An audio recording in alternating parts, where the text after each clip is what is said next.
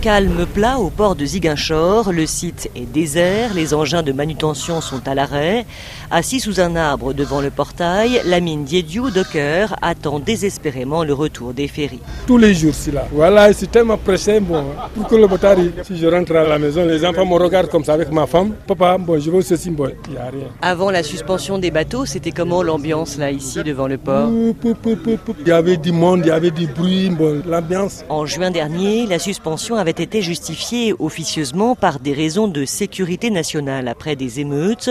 Huit mois après, c'est le statu quo, incompréhensible pour Malamine Mané. Je suis président d'une entreprise de manutention qui exerce au port de Ziensor. Les marchandises que nous travaillons auparavant, c'était le riz, le mil, anacarde et le ciment. Bon, au temps de l'anacarde, je recrute 300 personnes pour le transport de la noix de cajou. La Casamance est une partie intégrale du Sénégal. C'est extrêmement difficile, c'est pitoyable.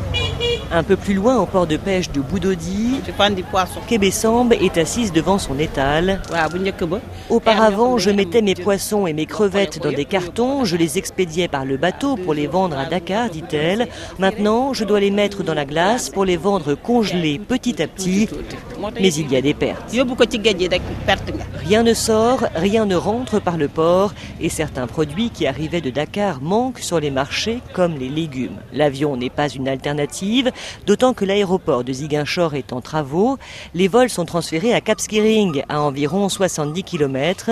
Quant à la voie terrestre, elle est plus chère et moins sûre, explique Jean-Pascal Ehemba, président de la Chambre de commerce de Ziguinchor. Ce qui passe par la route, c'est des petits volumes. Ça ne fait pas tout à fait l'affaire. Et puis, le chemin est trop long, avec des risques d'accident. Est-ce qu'il est possible euh, d'évaluer, de mesurer l'impact de cette suspension sur l'économie euh, de la région, euh, sur l'emploi, etc. L'impact est énorme, c'est à coût de milliards. Et c'est pour cela qu'on essaye de demander une aide de l'État de continuer à faire sa mission régalienne pour pousser l'économie de cette région. Lors de sa visite à Ziguinchor le mois dernier, le Premier ministre Amadouba avait annoncé une reprise prochaine des liaisons.